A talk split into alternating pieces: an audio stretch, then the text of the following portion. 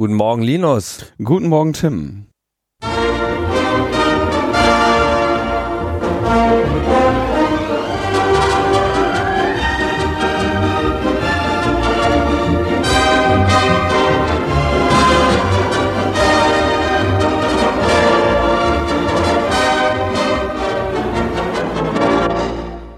Logbuch Netzpolitik, die, was haben wir denn?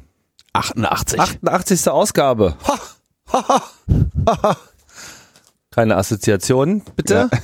Ja. Ähm, ja, wir warten ja auf das Geschenk der großen Koalition, ne? Zu Weihnachten. Ja, ist ja noch ein bisschen hin. Heute schreiben wir den 10. Dezember und das war, glaube ich, zum 14. Hat sich denn schon die äh, große vaterländische äh, sozialdemokratische Partei durchgerungen, dem faulen Kompromiss zuzustimmen oder müssen wir noch warten? Ne, es gab doch, also es gab doch jetzt erstmal diesen großen, äh, dieses große Bohai mit den Jusos. Dann gab es äh, die Drohanrufe. Von wem? Ähm, von, ja, anonyme Drohanrufe aus dem Willy Brandt-Haus ereilten verschiedene Landesverbände der SPD. Ah, ja, genau. Ähm, das ist doch gefälligst für die große Koalition äh, zu stimmen. Da wurden dann halt schöne Argument, Argumente dafür vorgelesen und irgendwie mit Willy Brandt Zitaten gemischt und äh, es bekannte sich dann die hedonistische Internationale so so zu diesen Drohanrufen, gegen die jetzt äh, ermittelt wird äh, von Generalbundesanwalt und BKA. wegen, äh, wenn ich wegen des Vorlesens von Gerhard Schröder äh, Zitaten oder was? Wegen ähm, dem Eindringen in Computersysteme, weil sie irgendwie vermutet haben, die hätten die Telefonanlage des Willy Brandt Hauses gehackt und äh, wegen Nötigung. So, da die entsprechende Absendertelefonnummer auf oder weiß ich was? nicht, aber das äh, so wurde es wohl behauptet. Aha. Und äh, Nötigung und noch irgendwas. Ja, ja klar, also Scherzanruf äh, ist äh, ernstes Geschäft. Ne? Da hast du schnell mal ähm, ja, wo leben wir denn, dass wir hier einfach so Witze machen Dass können? man einfach mal so einen Scherzanruf machen könnte, ne, ohne dann. Ja, oder äh, Bundeskanzler zitiert. Ja. Ich meine, am Ende werden die noch für das, was sie mal gesagt haben, ja, am Ende nimmt das noch jemand ernst. Ja. Ja, also da, da ist äh, dieser Scherz äh, ist hat gesessen, sonst würde ja da nicht mit so großen Rohren äh, drauf gefeuert werden. Äh, ich denke mal, ähm, dass sich das äh, relativ schnell dann in Wohlgefallen auflösen wird, äh, wenn der Sachverhalt vollständig aufgeklärt ist. Aber ja, das BKA ermittelt gegen die hedonistische Internationale. Also ja, ja. Was ist denn hier unser erstes Thema heute? Ja, wir hatten ja schon vor einiger Zeit von dem Urteil berichtet des Kölner Landgerichts, in dem äh, der Telekom gesagt wurde, liebe Freunde, ähm, das mit eurer Drosselklausel, die ihr da nachträglich reinschiebt und so, das ist nicht in Ordnung. Wenn ihr Flatrate dran schreibt, muss auch Flatrate drin sein. Und wir hatten dann überlegt, ob denn die Telekom wohl hingehen würde, dagegen Berufung einlegt. Ähm, das hat sie nicht getan sondern jetzt so eine äh, Charmoffensive gestartet, wie es die äh, äh, Schreiberlinge bei Heise nennen. Ähm, das ist wohl eher eine Charmoffensive, also Charme eine Charmoffensive, ja. Also Charmoffensive, ja. Aus voller Char Charme gehen sie jetzt in die Offensive. Und? Sie sagen, nur noch uneingeschränkte Tarife heißen jetzt Flatrate. Mhm. Und Flatrates sollen dafür dann teurer werden. Ja, also sie sagen, es gibt jetzt günstige Volumentarife und echte Flatrates, ja, womit klar ist, so, okay, die Flatrate wird teurer. Womit aber auch klar ist, dass es dann echte Flatrates gibt. Also ich meine, das finde ich ja sie weiterhin anbieten. Das ja? finde ich ja zumindest schon mal einen ganz interessanten Move, weil das war ja bisher unklar.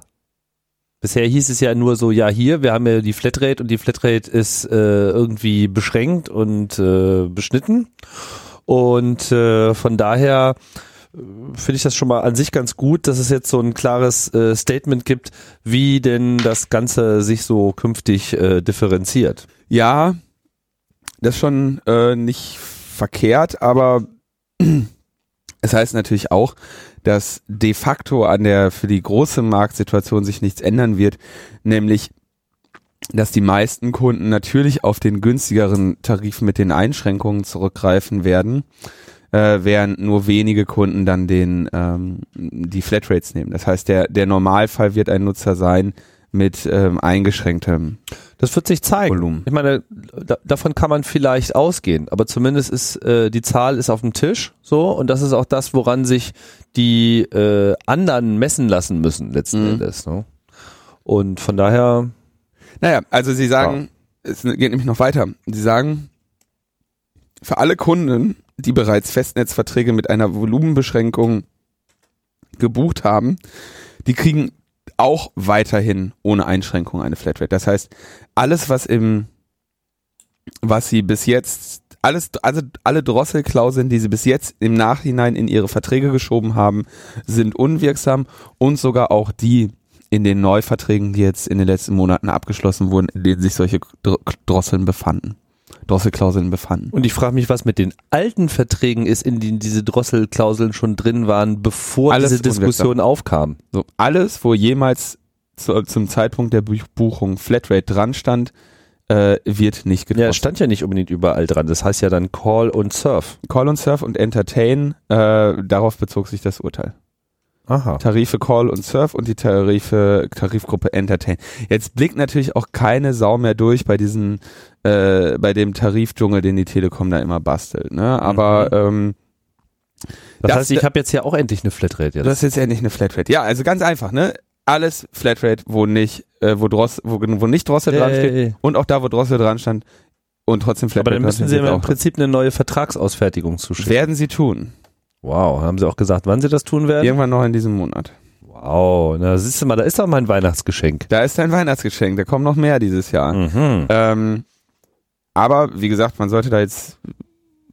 Also sie sagen dann außerdem wollen sie noch irgendwie so ein, so ein Verbraucherportal, haben sie irgendwie ein, ein, eine Idee für ein Verbraucherportal, wo man ein, einheitliche Vergleichsmöglichkeiten von Tarifen schaffen könnte.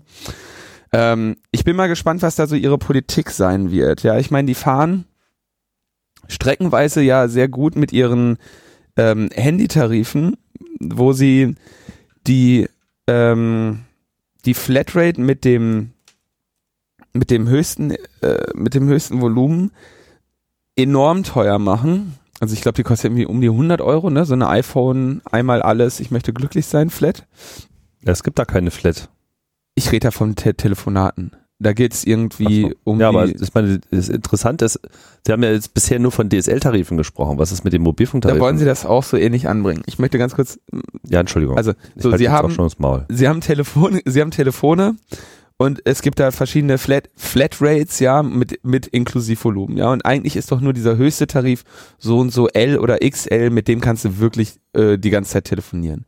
Und die meisten haben dann so einen M-Tarif, wo du irgendwie 100 oder 200 Minuten drin hast. Ja, man sieht, ich kenne mich da nicht besonders aus. Der entscheidende Trick ist, dass sie dir eigentlich was, dass die Leuten etwas verkaufen, was so knapp unter dem Durchschnitt liegt, was die Leute eigentlich brauchen sodass die Leute denken, ah, ich habe den günstigeren Tarif genommen, dann aber für jede Minute und SMS, die außerhalb dieses Inklusivvolumens liegen, äh, sehr stark zuschlagen. Ne? Da kostet dann die SMS 20 Cent die Minute, äh, 20 Cent oder so, was ja so völlig ähm, inakzeptable ähm, Preise eigentlich sind. Ja, also wenn du hast das jetzt hier gerade auf, dieser M-Tarif, den ich ansprach, 750 MB mit drin, ja, und und irgendwie 100 Telefon, äh, 100 mal telefonieren oder so. Ähm, 100 Minuten, achso, ist beim S. Wie auch immer, die heißen ja immer anders. Aber das Entscheidende ist, ähm, dass sie eventuell die Drosselei sein lassen, sondern dich einfach ähm, einer ähm, volumenbasierten äh, Berechnung unterziehen, wenn du aus deinem monatlich veranschlagten Volumen rausgehst. Ja gut, das war ja auch bisher schon so, teilweise. Also je Bei nach Vertrag. Festnetztarifen? Achso, bei Festnetztarifen. Nee, das war bis jetzt bei Mobilfunk. Das wäre natürlich genauso, ähm, genauso schlecht. Ja gut, aber dann werden die Leute natürlich auch äh, entsprechend gegen überteuerte Aufschläge äh, vorgehen. Ich meine, interessant ist, dass ja die Telekom im Prinzip jetzt gemerkt hat, dass sie nicht machen können, was sie wollen. Das finde ich ja schon mal äh, ganz äh, hilfreich.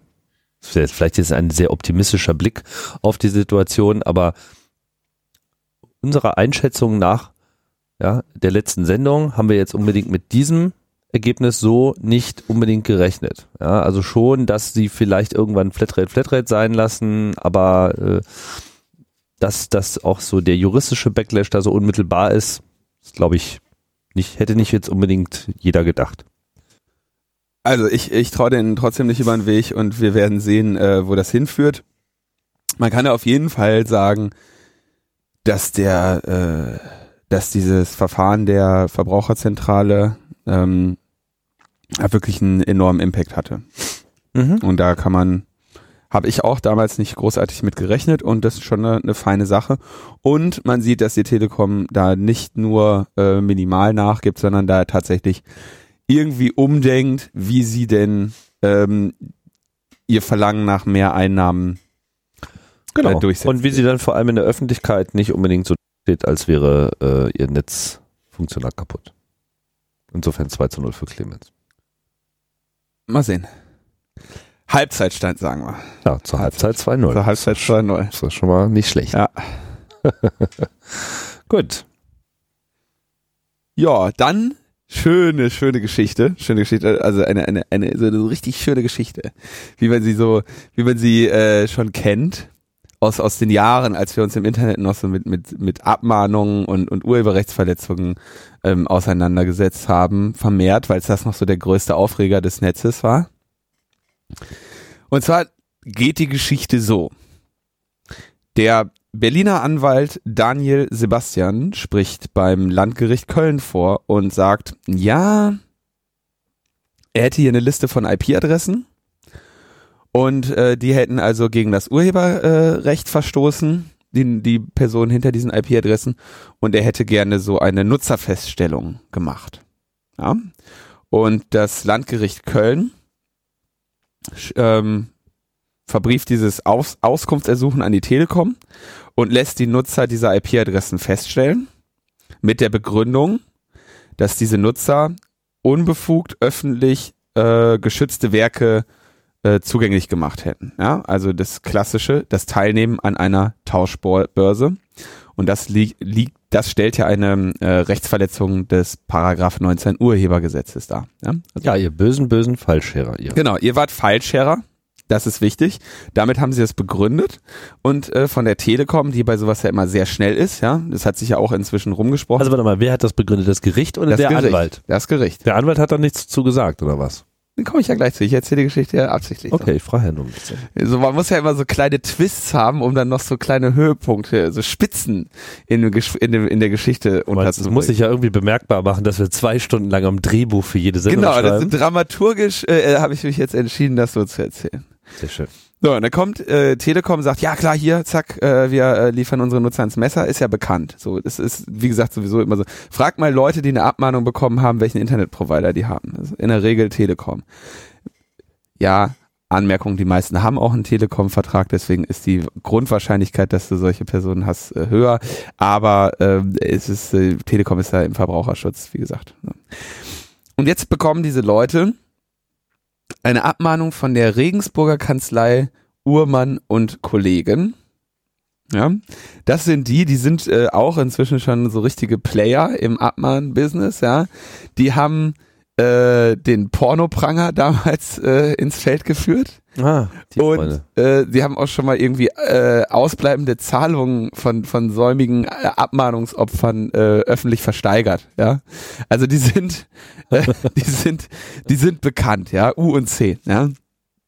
Und die äh, schicken also jetzt eine eine Abmahnung an die mh, an diese Internetnutzer, in denen ihnen vorgeworfen wird, ein Schweinchenvideo geguckt zu haben. Und zwar auf dem Streaming-Portal mit dem Namen RedTube. Ein Schweinchenvideo. Ja, so Schaukelvideo halt. Wo Menschen schaukeln. Schaukeln. Wir haben ja auch junge Hörerinnen. Mhm. So, also wo die, wo die was machen, wo Erwachsene schaukeln. So, und ähm, jetzt ist aber interessant, Streaming-Video, ja, RedTube. So, das ist eine, eine Streaming-Seite und keine Tauschbörse. Und so heißt es dann auch in der Abmahnung, und da sieht man, dass die sehr wohl wussten, was sie da tun, durch die technisch notwendige Sch- Zwischenspeicherung. Ja, also der Stream kommt aus dem Mhm. Internet durch die Telekom-Leitung in deinen Computer geschossen, ist dort im Arbeitsspeicher, puffert sich so ein bisschen auf, geht durch deinen Prozessor, durch deine, durch dein Motherboard in die Grafikkarte, durch den Monitor erreicht dein Auge, ja. In diesem RAM hat ja technisch eine Kopie eine Vervielfältigung stattgefunden. Wenn auch nur kurzfristig. Ey. Kopieren ist kopieren. Zack. Und Aber sagen, ich meine, das ist ja ungefähr so, als würde man, als hätte man früher den Leuten irgendwie das äh, Kopieren von Hollywood-Filmen, die auf der ARD ausgestrahlt werden, unterstellt, weil ja der Film äh, in der Phosphorschicht äh, der Röhre zwischengespeichert wird, weil ja es sind Ja. ja Halbbilder, die müssen ja nachleuchten und von daher müssen sie ja da auch zwischengespeichert werden, weil sonst ergibt sich ja kein vollständiges Tim, Bild. du bringst die Leute in Teufelskirche. Du ein Fuchs. So, aber da und damit haben wir zum ersten Mal eine Abmahnung für Nutzung eines Streaming-Portales in Deutschland. Und zwar direkt an mehrere hundert Leute. Es geht ja noch weiter. Jetzt sagen Sie darunter, ja, da hätten wir gerne dann von Ihnen eine Unterlassungserklärung und 250 Euro. 15 Euro davon sind Schadensersatz. 65 Euro sind die äh, nicht näher benannten Aufwendungen für die Ermittlung. Mhm.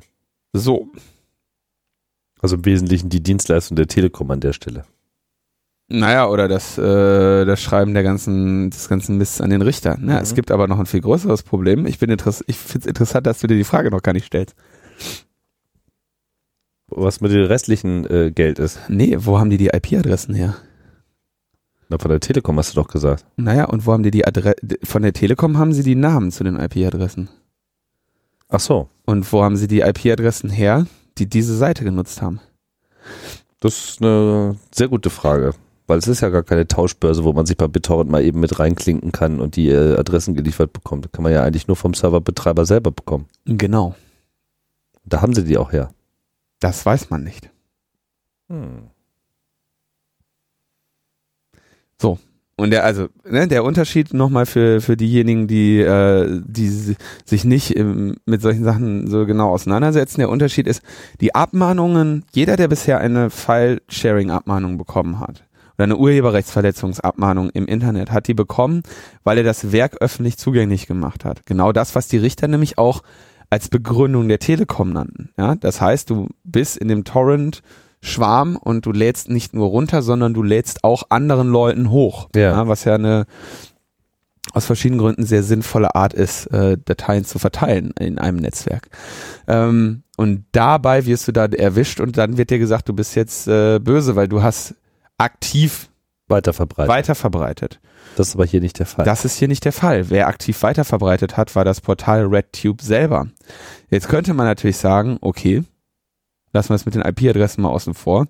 Wenn, auch wenn man auf so eine Streaming-Seite geht, verstößt man gegen Paragraph so und so 53 Urhebergesetz, wenn die Quelle offensichtlich rechtswidrig ist. Ja, das ist aber bei diesem RedTube nicht unbedingt der Fall. Ja, man könnte argumentieren, dass das bei diesem Kino XTO dann doch relativ offensichtlich war, diese äh, oder Kino-TO, wo diese Handy-Videos aus dem Kino dann da gestreamt wurden. Ja. Mhm. Ähm, aber man, so die, die, also das ist der Unterschied. So, jetzt fragt man sich, wenn doch eigentlich nur die Verbindung zwischen RedTube und mir stattfindet und die Telekom offensichtlich nicht irgendwie die Zugriffe auf RedTube überwacht hat, um die, um ihre Nutzer ans Messer zu liefern, sondern nochmal die, äh, sondern extra mit einer Liste von IP-Adressen gerichtlich aufgefordert werden musste. Woher haben sie dann die IP-Adresse? Und äh, da gibt, da, darüber hören sie sich in Schweigen. Das wird also sehr interessant, denn dieses Ermitteln, der Weg, auf dem die, ähm, hm, na Moment, die mahnen ja gerne ab. Also es gibt, es gäbe verschiedene theoretische Möglichkeiten, wie die Firma äh, oder die verschiedenen Firmen, die hinter dieser Abmahnung stehen, an diese IP-Adressen gelangt sein könnten. Einige davon sind unter Umständen auch genauso wenig legal. Ähm, also was sie theoretisch hätten machen können, ist so eine Art ähm, falsche Domain aufsetzen. Also statt redtube.com, redtube.net und einfach gucken, wer da was aufruft und die Leute auf die richtige Seite weiterladen, sich aber die IP-Adresse merken und sagen, der ist auf diese Seite gegangen. Ähm, sie hätten vielleicht auch ähm, Werbung auf der Seite schalten können und dann mit den Referrern sehen können, ah, der lädt unsere Werbeanzeige mit anderen erwachsenen Menschen, die schaukeln und als Referrer steht da oben drin unser Video. Also hat der Nutzer das sich offensichtlich angeschaut. Also mahnen wir den einfach mal ab. Hm. Wäre alles möglich. Gibt es jetzt verschiedene Möglichkeiten. Interessant ist, man kann jetzt drüber spekulieren, ähm, es ist nicht öffentlich, wie sie es gemacht haben. Aber man kann zumindest vermuten, dass ja RedTube als Plattform selber eigentlich überhaupt gar kein Interesse daran hat, seine Ja. eigenen User zu verklagen, weil sonst müssten sie es ja gar nicht erst anbieten und letzten Endes sind das ja die Leute, die die Werbung anschauen und das ist quasi ihr Income. Ja. Ich meine, vielleicht haben sie auch einfach einen transparenten äh, Proxy zwischen RedTube und das Internet gehauen und da überwacht. Also man weiß es nicht. Eine Kooperation von RedTube kann man eigentlich ausschließen, weil RedTube als ähm, als äh, in dem Fall, Betreiber. Fall Betreiber und Bereitsteller ist ja eigentlich dafür verantwortlich. Das sind ja diejenigen, die zugänglich machen. Ja. Das heißt, man könnte jetzt sogar noch sagen, also sofern RedTube eine Möglichkeit bietet, urheberrechtlich geschützte Werke dort entfernen zu lassen, äh, könnte man sogar noch den äh, diese, diesen Firmen, die dahinter stehen, noch einen Strick daraus drehen, dass sie genau das nicht getan haben. Ja, sondern gesagt haben, okay, die bleiben drin und wir wollen jetzt an die Nutzer ran, Hm. die sich das angucken. denen eine Verbreitung äh, unterstellt wird äh, mit der Konstruktion, äh, naja, sie haben ja auch gespeichert und wer potenziell äh, zwischenspeichert, ist ja auch schon fast ein Verbrecher.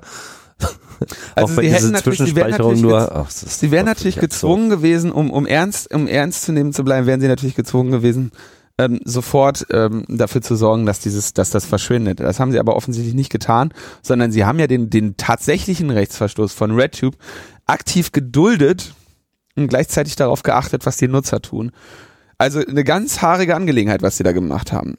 Und geht da jetzt schon irgendjemand vor? Ja, interessant ist, dass es, äh, also noch kurz diese Firma, die dahinter steht, also es gibt dann diese U und C, dann diesen Berliner Anwalt äh, Daniel Sebastian, U, Uhrmann und Kollegen heißen die, und dahinter steckt dann noch irgendwie die Firma, also Rechteinhaber dieser Videos scheint The Archive AG zu sein, die im Jahr 2013 best- bereits 100 solcher Nutzerfeststellungsanträge gestellt hat.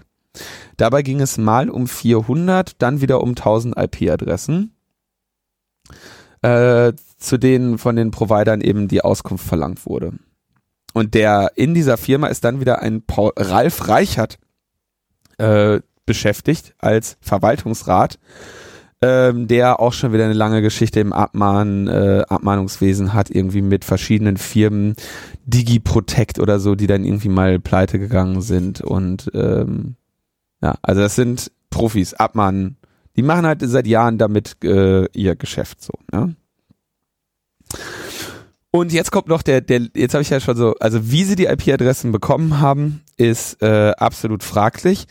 Die äh, IP-Adressen wurden herausgegeben an die Richter unter einem falschen Sachverhalt, weil die Richter gesagt haben, liebe Telekom, gib uns die Adressen, die, das sind Tauschbörsennutzer, waren sie aber nicht. Das heißt, da haben wir ein Problem. Und jetzt steht natürlich die Abmahnung selbst auch noch auf dünnem Eis, weil sie da irgendwie erzählen, ja, zwischenspeichern in deinem Arbeitsspeicher, bevor du es guckst und so. Und, jetzt kommt der Knüller, laut einem Urteil des Landgerichts München vom Juni 2013 ist fraglich, ob für Pornofilme überhaupt, oh, ähm, ähm, Schaukelvideo. Schau- ob, ob für Schaukelvideos überhaupt ein Urheberrechtsschutz besteht. Weil, Was? ja, also Voraussetzung für das Urheberrecht ist eine persönliche geistige Schöpfung. Und das ist bei vielen Schaukelvideos nicht einwandfrei äh, erwiesen. Oh Mann. Also absolut windige, absolut windige Praxis hier. Ähm, man kann also jedem und jeder, die eine solche Abmahnung erhalten hat, nur dazu raten, ähm, sich da der den äh, ähm, jetzt kommt was gibt's in Deutschland nicht Sammelklagen gibt's nicht, aber es gibt irgendwie es gibt auf jeden Fall eine Rechtsanwaltskanzlei, die mehreren äh, äh, mehrere Empfänger solcher Abmahnungen vertritt Und man kann nur dazu raten, sich an diese Rechtsanwaltskanzlei zu wenden und sich gegen diese Abmahnung zur Wehr zu setzen. Ähm, es sind außerdem noch Fälle bekannt, dass äh, da in der Abmahnung dann gesagt wird, man hätte gegen jenes Recht von diesem Film verstoßen, hat aber dann einen Link auf einen anderen Film, an dem die Firma gar keine Rechte genießt, äh, äh, als Beweismittel angefügt. Also das ist, das steht auf sehr dünnem Eis und das sollte man sich unter keinen Umständen, äh, sollte man da klein beigeben. Ja, sowieso unter keinen Umständen diese äh, Unterlassungserklärung unterzeichnen, niemals, wenn, wenn ihr eine Abmahnung bekommt ähm, allenfalls diese äh, Unterlassungserklärung modifizieren mithilfe eines Anwaltes. Und ja, in dem Fall, also die 250 Euro kann man sehr, sehr locker sparen. Ja, wobei irgendwie reagieren muss man ja und äh, von daher schon mhm. auch einen Anwalt ähm, heranziehen im Zweifelsfall, oder? Also in dem Fall würde ich auf jeden Fall dazu raten, ähm, sich mit einem Anwalt in Verbindung zu setzen oder eben abzuwarten, ob genug Leute zusammengekommen sind, die das, die das eh dann in so einer Sammel äh, Ding, Verdingsung da. Ja, aber ich, das ist ja das, das Dumme an diesen Abmahnungen, dass also selbst, selbst wenn der Vorwurf selber sehr äh, haarig ist. Gut, ich meine, wenn man eine Rechtsschutzversicherung äh, hat, kann man die ranziehen, aber hier, und das finde ich so ein bisschen auch das Verwerfliche an dieser ganzen Sache, ne, man rechnet vermutlich damit, dass die Leute, weil es halt einfach hier um äh, Schaukelvideos geht, ja, und wir wissen, was die Gesellschaft immer noch für ja. Beklemmung hat bei Schaukelvideos, äh, dass sie dann halt nicht entsprechend ähm, vorgehen aus, ja, Scham. Genau, das ist das. Da ist sie wieder die Schamoffensive. Genau, das ist hier relativ offensichtlich der, das, das Kalkül der, der Abmahnenden, dass sie sagen, naja, da möchte ich ja mal sehen, wer damit zum, zum Anwalt geht und sagt, ich habe hier, äh, ne? Ja, eben. Das ist das Problem. Ja. Also, interessant. Gut. Schreiten wir voran und äh, blicken wir doch mal, was unsere äh, Freunde von der NSA sich alles noch Lustiges ähm, haben einfallen lassen, denn bis zum Kongress, denke ich mal, werden wir auch weiterhin wöchentlich Neuigkeiten absagen. Ja, da wird es weiterhin noch Sachen geben. Da sind ja auch schon ähm, ja jene, die sich da selber ein bisschen profilieren wollen in diesem Bereich, kündigen ja dann auch schon an, was da jetzt wandern. Da werden ja noch ganz, ganz tolle Sachen rauskommen und so. Bin mhm. sehr gespannt. Ähm, aber jetzt haben wir erstmal ähm, diese schöne Nachricht, dass die NSA Handy-Standortdaten überwacht. Und zwar fünf Milliarden Standortdaten pro Tag in eine Datenbank pflegt, damit hunderte Millionen Menschen überwacht ähm, und das Analysen unterzieht, um Menschen herauszufinden, die gemeinsam reisen. Ja, ähm, ich weiß nicht, inwiefern ich das hier schon an, an dieser Stelle mal erklärt hatte. So ein ähm, Mobilfunknetz heißt ja nicht umsonst äh, Cell, Cell, Cellular Network, weil es aus verschiedenen Zellen besteht, die ähm, deren Standorte im Prinzip bekannt sind grundsätzlich. Ja, wir erinnern uns daran, ähm, dass die äh, vor einigen Jahren oder wann das war, die iPhones damit negativ auffielen, dass sie die GPS-Daten, die sie haben, mit den Cell Tower-Informationen mischen, ähm, um so äh, sich schneller äh, äh, lokalisieren zu können. Das heißt, dass, dass man fragt sein, sein, sein iPhone, wo bist du? Und das iPhone guckt einfach erstmal, naja, was höre ich im, im Umkreis für WLANs und welche Funkzellen empfange ich. Die haben alle eine einzelne ID. Und damit hast du das schon relativ schnell sehr, sehr genau runtergebrochen, wo sich das Gerät befindet auf, auf dem Planeten. Und dann das kann man nicht nur die iPhones das machen eigentlich alle. Machen alle, machen alle ja. Telefone so. Mhm. Und ähm, gleichzeitig hilft dir das wiederum, die, die, die detaillierte Positionsbestimmung mittels GPRS zu beschleunigen, weil du nicht mit den, mit einer, mit einer, mit nicht ohne Vorwissen in diesen Prozess gehst, sondern dann anhand der Uhrzeit errechnen kannst, welcher GPS-Satellit wahrscheinlich gerade über dir ist und auf welchen du gerade hören musst, um dann zu gucken, wo du bist. Ja, des, deswegen macht man das. Mhm. Also es ist äh, klar, Mobilfunknetze erlauben sehr gut das, das Orten oder das, das Bestimmen seiner Position, ähm, wenn man an der hörenden Stelle ist, weil man sich eben selbst triangulieren kann aufgrund der Signalstärken der verschiedenen Zellen. Gleichzeitig kann das Mobilfunknetzwerk und muss das Mobilfunknetzwerk zu jedem Zeitpunkt wissen, wo seine Nutzer sind. Ähm, leuchtet auch ein. Ähm, wenn man jetzt davon ausgeht, ich, ich bin bei E+, ne, und E Plus bekommt einen Anruf für mich. Das heißt, irgendwie bei E, also dieser Anruf kommt aus dem Festnetz. Das heißt, bei E Plus geht auf einmal eine Lampe an. Ey, hier ruft einer an für den Linus ja, dann muss E Plus dafür sorgen, dass mein Handy klingelt. Ja, sie wollen natürlich, sie würden ihr Netz überfrachten, wenn sie allen Mobilfunkzellen, allen E Plus Mobilfunkzellen in Deutschland sagen würden, ey, sendet mal bitte das Signal raus, dass Linus Handy gerade klingelt. Ja? Sondern sie wissen natürlich, dass ich durch, also sie wissen durch regel, regelmäßige Kommunikation meines Telefones mit ihrem Netz, dass ich mich grob in Berlin befinde und lass uns dann nur so in einem äh, Low Location Area Code oder sogar nur auf noch kleinerem Level in Berlin klingeln, um ähm, mein Telefon darauf hinzuweisen, dass es jetzt bitte, äh, also sie, sie senden diesen Anruf für mich nur in einem lokal begrenzten Bereich aus, weil sie die ganze Zeit wissen, wo ich bin. Ja, beziehungsweise lassen die ein, eine gewisse Zahl an Basisstationen ja. davon wissen und die, die dich dann auch wirklich sieht, genau, an die wird's dann durchgeschaltet. Die gerade sozusagen die Kommunikation macht, weil man ist ja im Prinzip die ganze Zeit verbunden. Also es ist, ja, es ist so, so eine Fehlwahrnehmung, dass man irgendwie nur dann sichtbar ist, wenn man telefoniert. Das ist natürlich Quatsch. Genau, nennt sich Location Update. Das Telefon macht die ganze Zeit Location Updates und sagt, ey, ich bin übrigens noch da, ich bin jetzt an dieser Zelle, ich bin jetzt in diesem LAC. Ähm, gar keine, ähm, also es ist, ist ein, ein notwendiger Bestandteil der Funktion dieses, dieses Mobilfunknetzes. So. Interessant wird das ähm, im Bereich der, der SMS. Das ist äh, etwas, was seit Jahren auch genutzt wird, ähm, wofür, wovor auch eigentlich schon seit längerer Zeit öffentlich gewarnt wird, ähm, dass man ein, eine Information über den Aufenthaltsort eines Nutzers auch dann bekommen kann, wenn man nicht der Mobilfunkprovider ist. Und zwar geht dieses System aus den ganzen Zellen, was der Mobilfunkprovider da jetzt irgendwie verwaltet, ja an irgendeiner Stelle da, dazu über, mit anderen Netzwerken verbunden zu werden. Also mit T-Mobile zum Beispiel. Oder mit einem Mobilfunkprovider in einem, in einem anderen Land. Und dieses Netzwerk, was diese ganzen Mobilfunkprovider verbindet, nennt sich SS7, Signaling System. System 7. Und auf das ist quasi so das, das, das Backend der, ähm, der Mobilfunkprovider.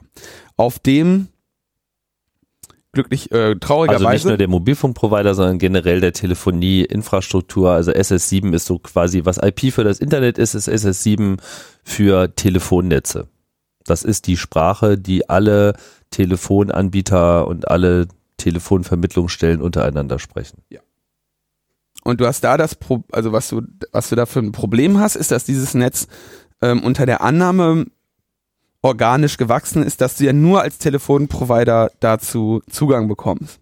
Und SS7 ähm, ist leider hat einfach im Prinzip keine großartigen Sicherheitsvorkehrungen. Äh, ähm, die das ist ja ein exklusiver Club und wenn man irgendwie in den Salon kommt, dann äh, ja, ist man ja schon mal vorne durch den Eingang gegangen genau. und da kommen ja nur Leute im Anzug rein. Genau. Die Zeiten sind aber schon lange vorbei. Naja, es geht noch weiter. Die, noch dazu sind dann die Provider dazu übergegangen, weil dieses SS7-Protokoll gleichzeitig ihnen ein bisschen zu einge äh, die, die Vendoren, also die Hersteller von Equipment. Das, Vendoren. Die Vendors. Ich nenne es halt Vendoren.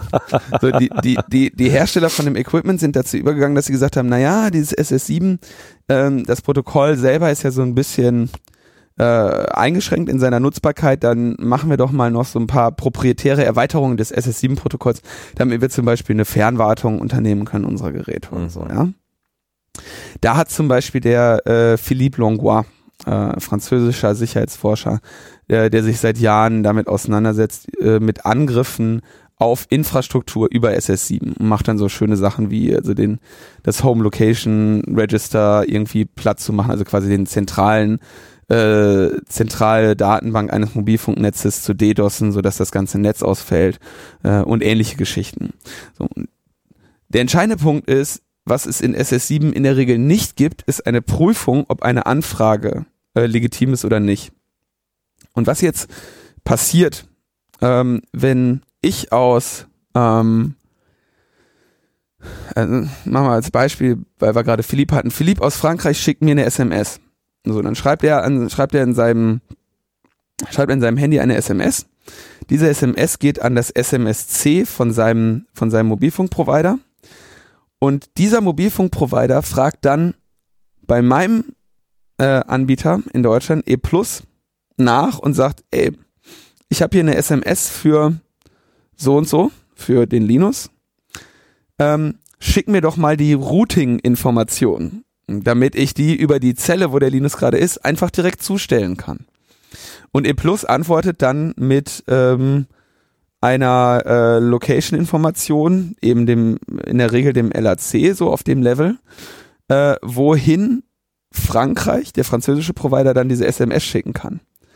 Und wenn sich der französische Provider dann entscheiden sollte, diese SMS einfach nicht zu schicken, sondern nur das Kommando SRI SMS, Send Routing Info for Short Message, äh, SRI SM, ohne das S, Send Routing Info for Short Message, dann kann also ein Pro französischer Provider ähm, die ganze Zeit meinen Provider fragen, wo ich denn gerade bin.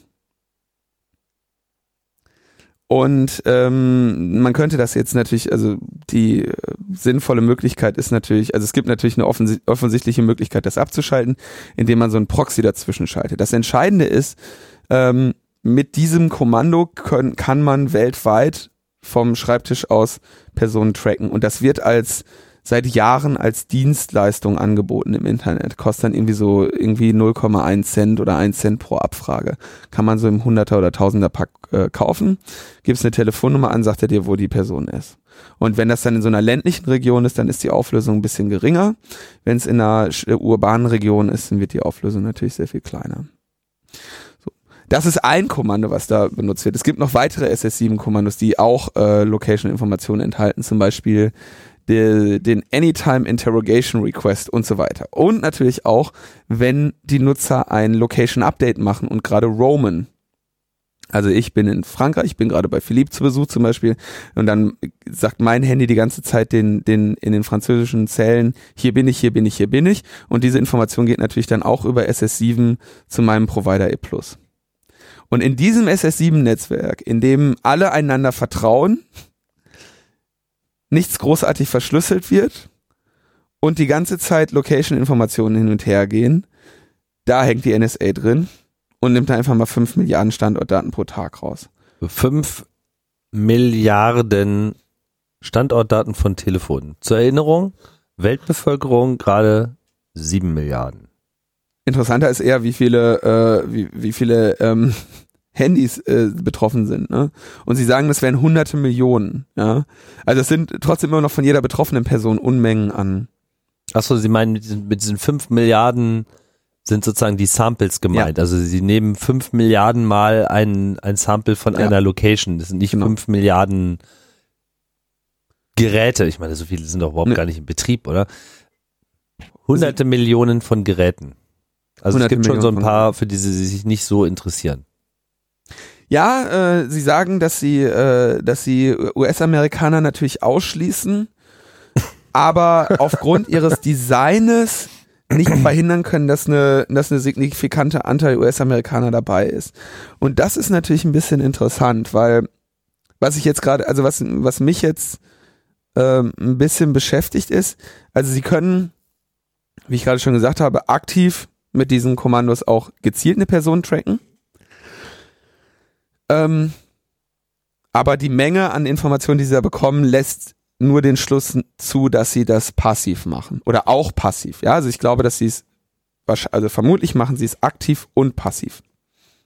Das heißt, sie schnorcheln einfach an mehreren Stellen weltweit das SS7 mit Und ähm, sie pro proben offensichtlich dann auch oder offenbar auch Einzelpersonen dann aktiv. Ne?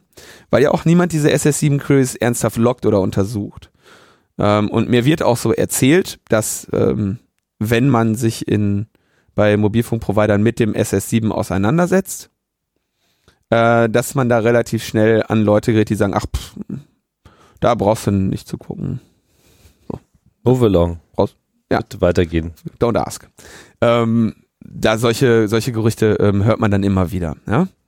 Ähm, was mich allerdings ein bisschen wundert, ist, dass das ja alles dann voraussetzen würde, dass sie ins SSI, dass sie, dass die Transaktion, die sie mitsniffen, durchs SS7 geht. Und das sollte eigentlich nicht der Fall sein beim größeren Teil der Transaktionen. Also bei Linus läuft durch Berlin. Natürlich gibt's die ganze Zeit Location-Updates, ähm, die dann mit meinem Netzwerkbetreiber gemacht werden. Es gibt aber nach meinem Verständnis keinen Grund, warum diese das SS7-Netz äh, berühren sollten. Ja, also warum sollte das? Ich meine, es ist eine Information, die eigentlich äh, E Plus nicht äh, anderen Netzen mitteilen muss, solange sie nicht danach fragen. Äh, so dass das nur zulässt, dass entweder mein Provider dann aktiv geprobt wird, also äh, äh Anytime Interrogation Requests oder sowas kommen und beantwortet werden. Oder dass die NSA noch weiter in diese Infrastruktur vorgedrungen ist und zum Beispiel dann direkt die ganzen HLRs geowned hat. Und das ist so ein bisschen die, das, was ich denke, was unausgesprochen hier noch ähm, im Raume steht, weil du sonst vermutlich nicht auf die Zahlen kommst. Und sie das auch gesagt hätten, dass das hauptsächlich Roaming-Nutzer betreffen würde. Und das haben sie ja nicht. Hm. Ja, also wie sie es, wie sie auf diese Zahlen kommen, denke ich erstens nur durch, auf jeden Fall durch mehrere Stationen, an denen sie das Sniffing machen. Ähm, eventuell so, dass sie das, dass intern die Infrastruktur natürlich auch SS7 spricht und sie da noch irgendwie dranhängen. Ähm, das könnte die Antwort sein, aber auf jeden Fall müssen sie an sehr vielen Stationen. Ja, aber müsste es nicht eigentlich schon ausreichen, dass sie einfach ein gleichberechtigter Teilnehmer sind? Ich meine, diese, diese Dienstleistungen, die du da angesprochen hast, ich meine, das sind kleine Buden, gegebenenfalls sogar äh, ein Mann, ein Frau Unternehmen, die sich da halt Zugang verschaffen, die so ein Virtual Provider mhm. sind und äh, ne, so quasi wie so ein Handykarten-Reseller, äh, aber ich denke mal, soweit muss man es noch gar nicht mal treiben, um da einen entsprechenden Status zu bekommen, weil wenn man halt irgendwie nachweist, dass man da äh, Dienstleistungen anbietet, irgendwelcher Form, dann ist man da halt einfach mit äh, dabei. Und das ist natürlich für die NSA nun überhaupt gar kein äh, Problem, diesen Status im Telefonnetz zu erreichen. Also ja, ja, nee, ist also halt gar keine Frage, da, gar keine Frage. Ich denke, also für mich, für mich geht's um die Mischung aus aktiv und passiv. Die sind sowieso da drin, klar. So, sie werden auch einfach eine signifikante, signifikanten Teil einfach mitsniffen. Ja, das steht außer Frage. Das heißt, sie nutzen auch einfach viel von dem Verkehr, der einfach ohnehin unter SS7 stattfindet. Ja. Die Frage ist, an wie vielen Stationen müssen sie sitzen, um auf diese Zahl zu kommen? Du meinst nicht, dass sie jetzt wirklich alle diese Telefone äh, explizit mit SRI, SM oder sowas Das würde wahrscheinlich auffallen. Das ähm, oder wird zu viel glaube ich, das können sie sich nicht leisten. Sie, sie haben ja sogar schon Schwierigkeiten, diese 5 Milliarden Standortdaten pro Tag zu verarbeiten. Also sie, sie sprechen explizit von Speicher- und Verarbeitungsproblemen. Mhm. Und ähm, wenn sie gleichzeitig noch die Infrastruktur hätten, um die alle zu senden, da würden sie dann auch in so einem SS7 äh, noch ja, eine ganze Menge. Äh, hängen sie wahrscheinlich genauso auf den äh, Glasfaserkabeln wieder wie beim Internetverbindungen auch. Ob ja. da nun SS7 oder IP drüber gesprochen wird, ist ihnen an der Stelle wahrscheinlich herzlich egal. So sieht es vermutlich aus. Der, also SS7 wird dann eh häufig auch in, in IP gekapselt irgendwo. Also sieht schlecht aus für unsere Handys. Frage ist natürlich, was machen jetzt eigentlich die, die Telekom-Unternehmen? Ich meine, es gab ja jetzt hier ein schönes Interview, René Obermann, der irgendwie sich äh, mittlerweile irgendwie empört etc. Ja. Und äh, man hat ja auch immer so, es liegt ja so ein bisschen die Unterstellung auch im Raum, dass die das einfach mit sich geschehen lassen. Nach dem Motto, na ja, ist ja der Staat und was können mhm. wir denn da schon machen? Und Hauptsache, wir kriegen unsere Aufträge und passt schon.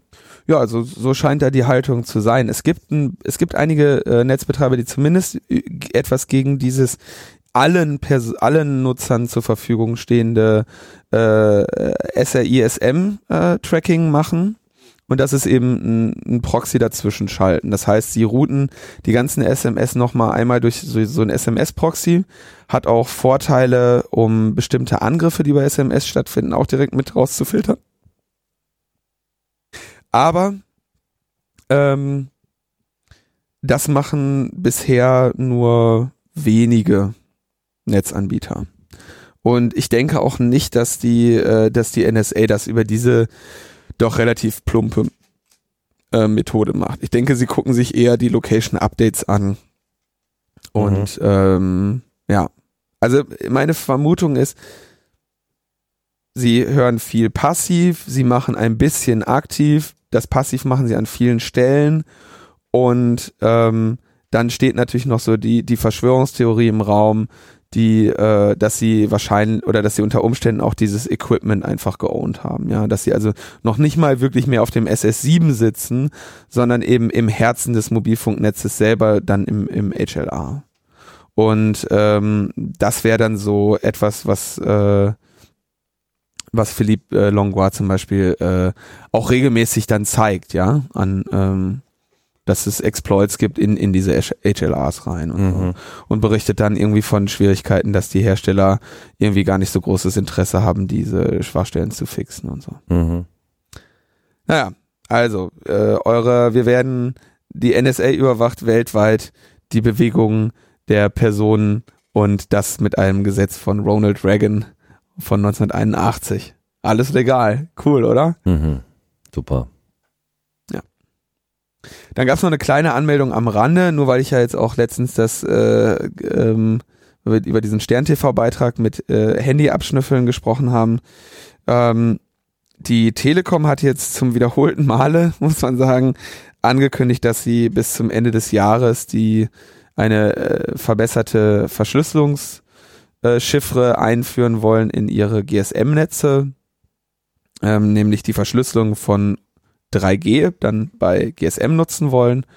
Und äh, das wäre eine signifikante Verbesserung ihres Schutzes gegen das äh, gegen das Abhören gegen das passive Abhören also von die Verschlüsselung von 3G also im im, im äh, UMTS-Standard die dort übliche ja. Verschlüsselung auch auf das GSM, das alte Netzwerk zu übertragen. Genau. Technisch ist das dann konkret welche A53 heißt sie. A53, also A5 ist der ursprüngliche. A51. A51 ist sozusagen der ursprüngliche Verschlüsselungsalgorithmus, mhm. dem mittlerweile viele Schwächen nachgewiesen sind. Und bei A53 ist es wie? Ist es ein, ein komplett neu, also ist ein, ein ganz anderer, äh, eine ganz andere Chiffre, die eigentlich Kazumi heißt, ähm, anders funktioniert und ähm, gegen die bisher nur einige theoretische Angriffe bekannt sind, die für die es keine praktische. Aber können äh, das auch alle gibt. Telefone? Ähm, das können alle Telefone, die auch äh, 3G können, haben grundsätzlich die Möglichkeit, auf GSM dann diese neue Chiffre anzuwenden, ganz alte Telefone nicht. Und es gab ein größeres Problem mit bestimmten Telefonen, die eine Fehlimplementierung hatten, äh, A53 auf GSM zu sprechen. Und das hat äh, das Ausrollen auch so lange verzögert, weil es eben eine nennenswert vertretene Anzahl an Telefonen gibt von einem großen Hersteller, die Probleme damit hat, A53 auf GSM zu sprechen und deswegen dieses Update nicht mitgemacht hat. Man mhm. muss sich also vorstellen, das Netz geht dann hin, erkennt an der Glasmark von dem Telefon, okay, mit dem kann ich auch A53 sprechen und bietet das dann an und dann sprechen sie A53 und bei bestimmten Telefonen, obwohl sie eigentlich A53 können, hatten eine Fehlimplementierung und die hat dann dazu geführt, dass diese Telefone nicht mehr funktionierten, wenn A53 aktiviert war und deswegen hat sich das so lange hingezogen. Diese Information, um welche Telefone es sich dabei handelt äh, oder um welchem Hersteller ist jetzt nicht öffentlich? Ähm, ich bin, hoffentlich habe ich noch nicht zu viel erzählt. Also es, die, die Information ist sicherlich nicht öffentlich. Okay. Aber ähm, das war ein, ein großer Hersteller. Verstehe mit, mit Telefonen, die relativ viel verkaufen. Und da hatten die Hersteller eben jetzt ein, ein Jahr Probleme mit. Deswegen hat sich das ein bisschen ähm, äh, rausgezögert. Und das machen, hat auch angekündigt Vodafone bis März nächsten Jahres. Und ähm, ja, auch in anderen Ländern beobachtet man das jetzt schon so, dass das jetzt langsam kommt, dieses Ausrollen von A53. Zeit wird's. Ja, aber interessanterweise, ne, so wenn einmal auf einmal das Kanzlerin-Handy abgehört wird, dann äh, muss das auf einmal alles ganz schnell gehen. Mhm. Auf, die, auf der Seite GSM-Map fordern wir das inzwischen seit vielen Jahren. Na gut. Das ist also das, äh, die Abhörrealität in der, in der echten Welt, so, aber Gott sei Dank haben wir ja noch unsere Spiele, in die wir uns zurückziehen können. Da will ja keiner was von uns, stimmt's? Ja, wir können Second Life und World of Warcraft können wir uns rein. Da ist alles schön, irgendwie laufen nur wunderhübsche Menschen herum und man äh, ist die ganze Zeit in einem Zauber äh, umgeben und äh, alles ist romantisch und äh, erotisch und äh, spannend und toll und lenkt ab und von den Sorgen des Alltags. Ja, das ist eigentlich nur eine Kurzmeldung. NSA und GCHQ ähm, schnorcheln auch Daten aus äh, Multi Multiplayer-Spielewelten, äh, wie zum Beispiel Xbox Live, äh, World of Warcraft und wie hieß das andere? Äh, ich kenne ich kenn Second Life, ne? World of Warcraft, Second Life und irgendwelche Xbox-Spielenetzwerke. Mhm, Xbox Live. Xbox Live, äh, wo dann, also das Massively Multiplayer Online Role-Playing Games heißt das. Ne, da gibt's eine, da habe ich ja noch drüber gelacht, da gibt's ja ein CAE zu, ne, von, von Dennis. Ja. World of Warcraft oder so heißt er. Ähm, ja, also man muss sich das so überlegen, ne? Diese, also ich glaube, die, die, die Idee war ja, dass diese MMORPGs ähm, dieses Teamspeak haben, ne? Dass Leute mit dem Headset sich da an ihren Computer setzen, völlig beknackt natürlich, sich mit dem Headset an den Computer zu setzen und sich unterhalten. Ähm, und das dann über diese, über diese Spielewelten tun können. Und der, der nicht so blöd, die nicht so blöde Idee ist ja, dass ich als Terrorist dann da quasi einen Anschlag spielen planen könnte innerhalb dieser Welt. Ja, und dadurch quasi äh, Lernt, wie man sich dann abstimmt, um irgendwie ein ja oder einfach so mich unterhalten kann über äh, über Waffen und Schwerter und äh, Pläne schmieden kann und das eben in dieser in dieser Ork-Welt nicht auffällt. Und die NSA hat sich gedacht, ey, in diesem World of Warcraft da rennen Orks rum, Feen, dann sind da bestimmt auch Terroristen. Ja. Ich, ich, ich sehe schon vor meinem geistigen Auge so die Terrorismusanklagen äh, der Zukunft. Ja. ja, sie haben sich doch in diesem Netzwerk getroffen. Ja, sie haben doch einen Anschlag auf die Eisprinzessin äh, geplant. Ja, wir haben doch hier den Mitschnitt, wie sie sich mit ihren, ja, also ich meine, das, das hat doch alles real, re, realen Bezug. Ja. Und alle sitzen nur mit offenen Mündern da und denken sich, oh mein Gott, sie haben den Verstand verloren. Das haben sie offenbar. Ja. Das ist echt wirklich unfassbar. Naja.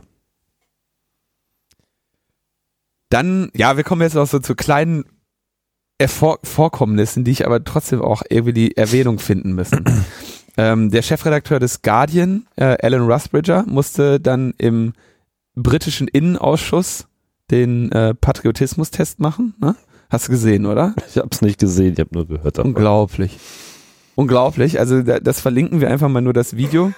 Da kann man sich anschauen, wie der Rusbridger da in diesem Innenausschuss sitzt. Und das scheint, die scheinen ähnlich gut drauf zu sein wie der deutsche Innenausschuss des Bundestages. Ähm, wo sie ihn dann ernsthaft fragen, ob er ein Patriot sei. Das ist geil. Das ist auch wichtig. Das ist sozusagen so ein, so ein Status, den man sich erarbeiten äh, muss und sonst darf man auch keine Zeitung rausgeben. Das Gesicht, was der Mann macht, als ihm die Frage gestellt wird, ist unbezahlbar. Also äh, ernsthafte Empfehlung, sich äh, das Video mal anzuschauen. Alan Rusbridger in die Home Affairs Committee. Ähm,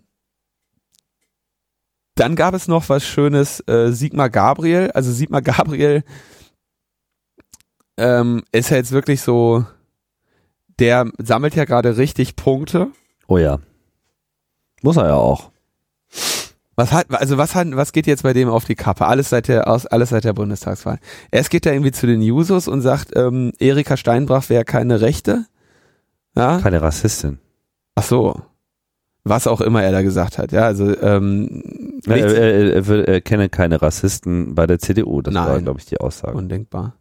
Ähm, kann, kann ich kann ich nicht genau sagen. Also auf jeden Fall mit den Jusos angelegt. Sowas interessiert mich. Dann hat er sich mit der äh, Karin Slomka da im ZDF angelegt, wobei ich sagen muss, das fand ich jetzt nicht besonders nennenswert. Also das war nicht besonders ähm, es gab, gab ja ein großes, äh, großen Aufstand darum, dass er der Frau gesagt hat, jetzt lassen wir den Quatsch hier sein, ja. Marietta äh, Slomka heißt sie. Oh, wer, wer habe ich sie denn genannt?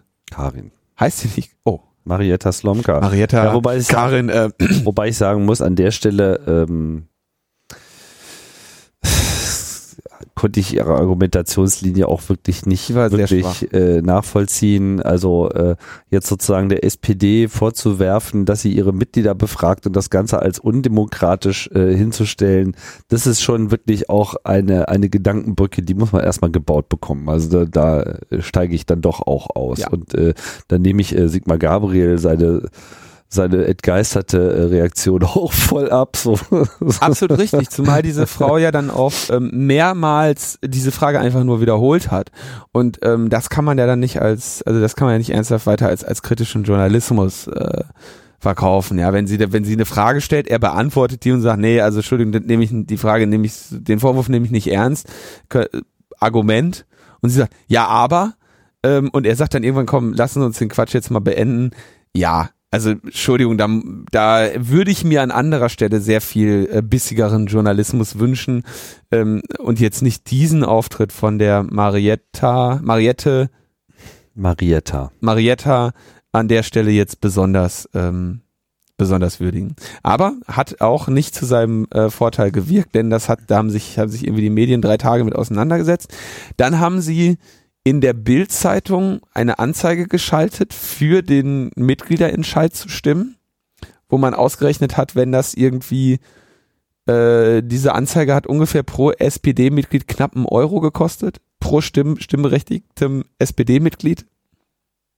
Ja, ich Auch. meine, das ist eh alles eine Farce. Auch in den Unterlagen, die sie äh, verschicken, werben sie halt aktiv für ein Jahr.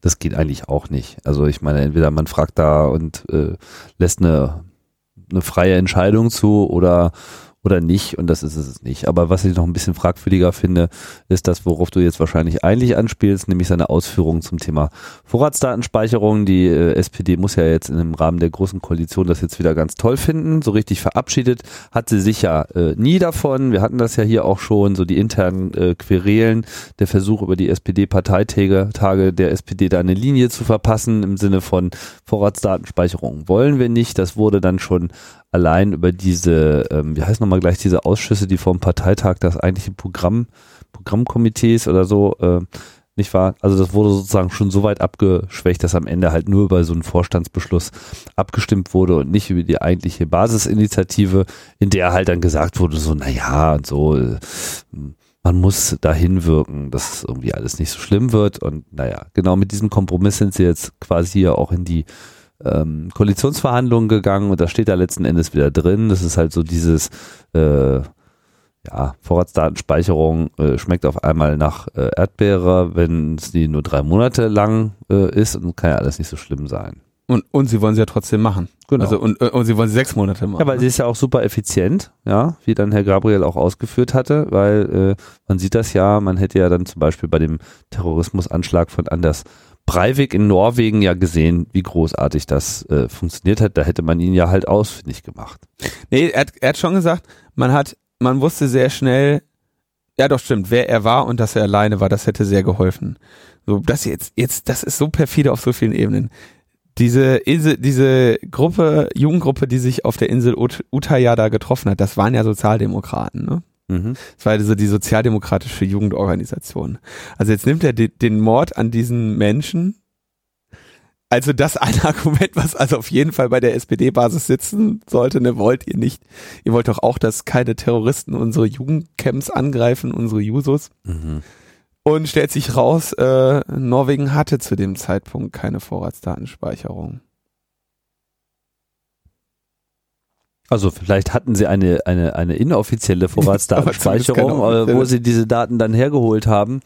Ja, nur um ihn irgendwie ausfindig zu machen und zu wissen, wer er war. Ich meine, äh, der war da alleine auf einer Insel mit all den Kindern und hat sie irgendwie äh, erschossen. Äh, Das haben sie dann schon mitbekommen und da mussten sie nur hinfahren. Da braucht es jetzt auch keine Vorratsdatenspeicherung, um da portzalig äh, dagegen vorzugehen. Also das ist wirklich albern. Also man muss sich auch mal, also ich, man muss sich jetzt mal auf der Zunge zergehen lassen, ja. Das Bundesverfassungsgericht hat diese vor Jahren abgeschmettert. Ja. Wir haben die gesamte Debatte geführt. Wir haben eigentlich einen Konsens. Wir haben Personen selbst in seiner eigenen Partei, die massiv gegen diese Vorhaben sind. Wir haben einen Überwachungsskandal der NSA seit seit Jahr, seit Monaten hier toben, wo nur jeden Tag nur Missbrauch von Daten äh, ans Licht getragen wird. Und das einzige Argument, was dem Mann einfällt, ist dann auch noch ein, ein einfach ein, ein unsachliches, was, wo man wirklich in Frage stellen muss, ob er so schlecht informiert war, dass er das nicht vorher wusste, dass er da einfach nur Mist erzählt. Ja, ist schon ein bisschen haarig. Das finde ich schon wirklich, wirklich ähm, bezeichnend. Wir prangern das an. Oder? Wir prangern. Wir prangern das an. Ja. Solange wir dürfen. Genau. Dann gab's äh, jetzt dann doch nach den vielen Monaten ähm, einen Protest gegen die NSA-Überwachung auch aus dem wirtschaftlichen Bereich, wo also jetzt äh, in den USA, glaube ich, AOL, Microsoft, Facebook, Google, LinkedIn und Yahoo eine Website gemacht haben.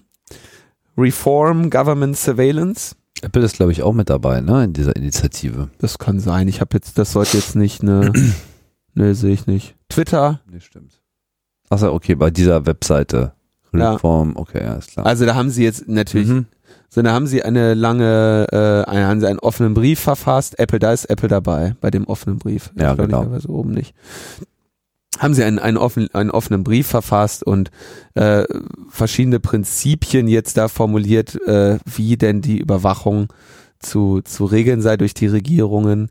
Ähm, ja, ist, ist zu begrüßen, war aber auch von auszugehen, dass sie es früher später tun würden, weil sie inzwischen nach so vielen Monaten selbstverständlich äh, international ähm, äh, im internationalen Markt, internationalen Markt Probleme haben gegenüber den anderen Anbietern, die natürlich genauso mit ihren jeweiligen Geheimdiensten äh, zusammenarbeiten, aber äh, äh, da jetzt gerade nicht so für am Pranger stehen. Ne? Also äh, deutsche äh, soziale Netzwerke werben ja jetzt schon irgendwie mit äh, Datenschutz made in Germany und so wie ich äh, Ja, aber das ist schon, das ist schon ganz schön peinlich, muss ich sagen, für die amerikanische Regierung. Und ich glaube auch nicht, Mhm. dass das jetzt so äh, folgenlos sein kann, weil wir wissen ja, Politik äh, ist in den USA schon immer, nicht nur dort, aber vor allem auch da äh, sehr getragen gewesen durch die Wirtschaft. So. Und äh, über lange, lange Zeit war halt die Wirtschaft vor allem Autoindustrie, Industrie im weiteren Sinne, militärischer Komplex und all das. Da sind die großen Summen äh, bewegt worden und natürlich Energie, Entschuldigung, habe ich ganz vergessen. Die bewegen auch immer noch eine ganze Menge Geld, aber mittlerweile, äh, ja, das größte Unternehmen ist Apple und die komplette äh, Digitalbranche ist einfach die Zukunftsindustrie der Amerikaner schlechthin und die Ausbreitung der Dienste über das über die Welt, an der ja sagen wir mal auch die NSA selber in gewisser Hinsicht ein Interesse daran hat, weil es ihnen natürlich auch den Zugriff äh, hintenrum äh, in gewisser Hinsicht schon wieder einfacher macht. Das schlägt jetzt einfach äh, zurück, weil sich halt alle fragen, äh, warum soll ich meine Daten hier in eine US-Cloud äh, reinwerfen, äh, wenn die alle so böse zu mir sind? Und das ist natürlich ein PR-Desaster allererster Größenordnung, was jetzt nicht nur einer einzelnen Firma schadet, sondern was einfach generell gegen Technik aus den USA geht. Und daran kann dieses Land kein Interesse haben. Und äh, dass die so in sich doch relativ verfeindeten Unternehmen, die hier genannt wurden, äh, jetzt da gemeinsam vorgehen, ist auch schon mal ein ganz interessantes Signal. Weil die könnten ja nun alle untereinander sich kaum mehr bekriegen, ja. Gerade Mhm. Google, äh, Apple und Facebook etc. kennen das alles. Und jetzt äh, treten die mit so einem offenen Brief auf. Also das, ich sage nicht, das ist jetzt die Revolution, aber das ist schon mal sehr interessant, dass es überhaupt so weit gekommen ist, weil dieses, sind sie denn eigentlich Patrioten? Ich glaube, mit dem kann jetzt irgendwie keiner kommen, weil dann gehen die nämlich eigentlich äh, auf dieselbe Ebene zurück Mhm. und sagen, ja, wie ist denn mit euch eigentlich, dass ihr hier äh, der amerikanischen Gesellschaft so großen Schaden zuführt, da durch eure nachlässigen Umgang mit äh, Gesetzen und Ethik und was nicht alles hier noch eine Rolle spielt. Ja. Das wäre auch mal überhaupt eine interessante Frage an die, an die Politiker, die das Ganze so machen. Ja, also ob sie denn irgendwie Patrioten sind. Weil letzten Endes schaden wir auch unserer Gesellschaft durch unser Verhalten. Nö, die würden einfach sagen, wenn der Snowden uns da nicht verraten hätte, dann hätte, wäre da ja auch kein Schaden entstanden. ja. Tolle Argumentation. Ja. Das, äh, Herr. Rusbridger, sind Sie Patriot oder nicht? naja, Frau Merkel, sind Sie Patriotin oder nicht? Naja, Bitkom? Post Postillon hat es doch schön auf den Punkt gebracht, ja. Angela Merkel äh, empört darüber, dass sie behandelt wird wie ein deutscher Bürger. Unglaublich. Ja, also So weit ist es gekommen. so weit ist es schon gekommen. Der Bitkom unterstützt die äh, Initiative und in Deutschland äh, äußerten sich dann auch noch ein paar äh, DDR-Bürgerrechtler, die einfach mal das Ganze in ihre historische Perspektive äh, gerückt haben, was auch ganz interessant ist. Es kursiert darüber hinaus, und da möchte ich jetzt mal ganz kurz mich darüber beklagen, es kursiert darüber hinaus eine ähm, hier so ein äh, geht was rum von change.org. Mhm. Ähm, Plattform für vor allem so linksorientierte Petitionen etc. Demokratie verteidigen im digitalen Zeitalter, ja. Ähm, jetzt Aufruf, zeichne. Diese Kampagne wurde gerade neu auf change.org gestartet und wir denken, das könnte Sie interessieren. Ich habe da wohl irgendwann mal was bei denen unterzeichnet. Hab dann da jetzt auch wieder, war letztens irgendwas gegen Überwachung, habe ich gedacht, ach ja, ach ja, gegen Vorratsdatenspeicherung, habe ich gesagt, dann petitioniere ich da mal mit. Das sind ja so, ja, wie, wie funktionieren die? Die, die sammeln halt E-Mail-Adressen, äh, schicken da E-Mails hin, äh, machen so One-Click-Petitionen und schreiben dann am Ende hin, ja, hier 100.000 Leute finden auch. Äh, wir haben 100.000 Leute gefragt. Und ähm, das ist ja eigentlich auch ganz schön. Also ist ja ganz nett, dass sie es machen. Ich war aber dann bei change.org sehr stark überrascht, als ich fertig war, dass sie mir anboten, ich könnte doch Werbung für diese Petition auf der change.org Startseite kaufen. Ach, Ja. Und zwar boten sie mir an im Jahr so 300, 300 Leuten wird diese Werbung gezeigt, wenn du, weiß ich, 20 Euro bezahlst. Da habe ich nur meine Augenbraue hochgezogen und habe mir gedacht, na, dann werden die wohl bald wieder von mir so ein Auskunftsersuchen bekommen, welche Daten sie bei mich gespeichert haben, dass sie die bitte löschen, mir die Löschung bestätigen. Aber mit so einer Firma, also was haben die denn? Bescheuert? Mit ihrer komischen Website da. Ich meine, das ist doch. also ihr Businessmodell ist, dass sie den Leuten, die da potenziell eine Petition unterstützen würden, dann quasi die Werbung dafür bezahlen lassen. Ja. Interessantes Also Modell. ich meine, die haben ja wohl vollkommen schlechten Shit geraucht. Das ist ja absolut nicht akzeptabel. Also brauchen wir nicht länger drüber zu reden. Also die, unglaublich. So, also change.org, ihr habt ja wohl mal einen Knall. So, dann ähm, kommen wir zum letzten Thema. Das habe ich, das letzte Thema habe ich mitgebracht. Nur ganz kurz ist das. das Netz, Das Netz. Der Jahresrückblick Netzpolitik 2013-2014 äh, erschien im Berliner Verlag iRights Media. Unsere Freunde, die auch iRights Info machen. Philipp Otto als Herausgeber, der auch bei uns schon mal zu Gast äh, war. zu Gast war. Das sollte als Disclaimer reichen. Ähm, das ist ein. du hast sehr, nicht mitgeschrieben. Ich habe nicht mitgeschrieben. Ich bin beleidigt. Die haben mich nicht gefragt. Aha. Ja. Naja, ich meine, hast du was mit zu tun mit dem Thema? Netz? Nee, keine Ahnung von Netz. Nee, also ich, ich, ich kann zu Recht beleidigt sein.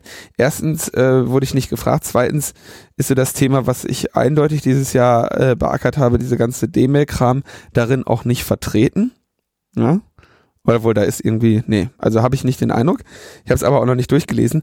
Dafür, also mit diesem Mangel ausgezeichnet, ist dieses Heft sehr schön gelungen. Es war ja schon letztes Jahr ein, äh, sehr äh, angenehm gestaltetes Heft und ist dieses Jahr noch noch schöner gelungen, muss muss ich echt sagen. Kommt so in Hochglanz, hat ähm, Artikel von dem von mir so sehr hochgeschätzten Kai Biermann, äh, Monika Ermatt von Heise, äh, Thorsten Kleins, Till Kreuzer, Konstanze Kurz, Sascha Lobo, ähm, Stefan Niggemeier.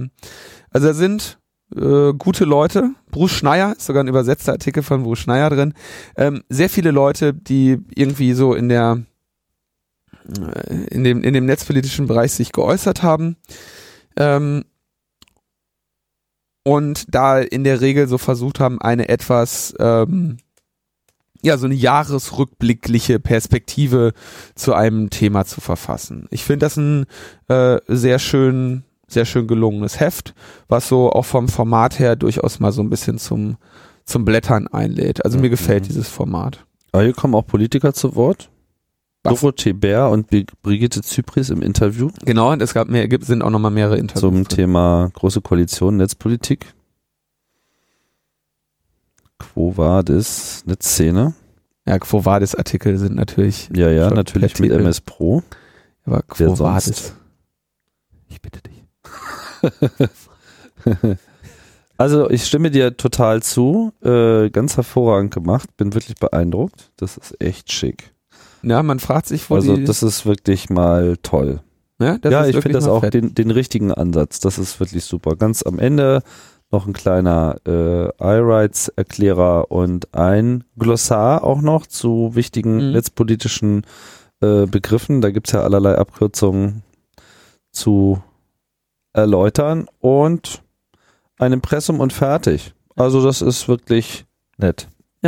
Also es ist wirklich ein schickes Teil und ich kann mir das auch ganz gut vorstellen, so ähm, dann zwischendrin sind immer so Zeitlei Zeitlinien pro Monat. Ne? Dann hast du irgendwie so der August Mhm, oder so, mhm. dann siehst du halt die Zeitlinie. Das Ähm, ist toll gemacht. Das ist schon sehr gelungen. Wie gesagt, nicht vollständig, habe ich ja schon angemerkt. Ja, ja, also ohne Linus ist das natürlich äh, Ja, ein Fail, ne? Aber äh, machen wir dann nicht. Haben sie gut gemeint. Nein, ist ein schönes Heft, ist wirklich ein schönes Heft. Ähm, gibt's als E-Book dann im PDF-Format für 4,90 Euro. Die Print-Variante m, ist mit 14,99 nicht besonders äh, günstig, aber eben auch ein fettes Heft. Ja, und ich denke, das kann man sich so schön mal hinlegen. Und wenn man dann die Jahresrückblicke, die dann so auf in Zukunft von iRights zu erwarten sind, da so ähm, im Regal stehen hat, ist das äh, sicherlich schön zum Durchblättern Wo und kann man sich das äh, klicken? habe ich äh, verlinkt. Hast du verlinkt? Ja, Sehr schön. ja, Bei iRights Media direkt. Genau. Ah, ISBN-Nummer. Bei Amazon. Achso, 1490. Und da linken wir dann noch direkt Genau. hier auf den Amazon-Link auch noch mit drauf. Ja. Sehr hübsch. also du, Blick ins Buch kann man ja auch gleich noch äh, machen. Das ist immer sehr schön, dass es hier so ein Preview Mhm. gibt, also wer da so einen Einblick. Wobei, hm, es ist kein, kein, kein Visivik, ne? also bei dem bei dem äh, Blick ins Buch ist es äh, ist dieses schöne Layout dann Nicht zu dabei. sehen, ja, das ist ja blöd. Na gut, wie auch Das ist immer. also auch die Kindle-Version, die du gerade geblickt Ach so, verstehe. suchst. Druckbuch. Okay. Das kann man nicht. Ah ja, ach so gibt's auch für Kinder. Ah, ja. Also wirklich, wirklich feine Sache, steckt viel Arbeit drin und äh, kommen gute Leute drin zu Wort. Ähm, kann man sich mal ins Regal stellen. Auf jeden Fall. Und auch mal durchblättern. Habe ich heute auf dem Weg hierhin gemacht und werde ich sicherlich auch zur Vorbereitung meiner eigenen Rückblicke auf das Jahr dann, denke ich, auch nochmal zu Rate ziehen. Gut. Und dann sind wir am Ende der Sendung, Ja. wo wir heute einen Hörer der Woche benennen. Ach, wirklich? Ja, ist ganz eindeutig der Hannes. Alles hat's gerockt. Der Hannes hat das sehr gerockt und der Hannes ist ein guter Mann. Wird jetzt hier gelobt. Der wird gelobt für sein netzpolitisches Engagement. Ja. Und das war's dann, was? Erstmal. Ja, ich bin mir nicht ganz sicher, ob, also ich Kriegen bin wir noch eine gespannt. Sendung hin vor dem Kongress? Ich weiß es nicht. Ich weiß es auch nicht. Und wir wissen auch noch nicht, ob wir eine Sendung auf dem Kongress äh, hinbekommen. Also ich will es auf jeden Fall versuchen, von dort aus was zu machen.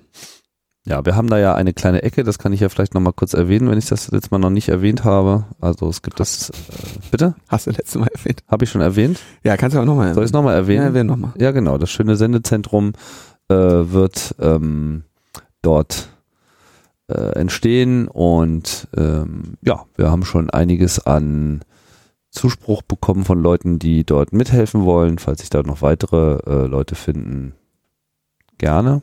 Ja. Und ja, wer beim Kongress ist, sprecht uns an.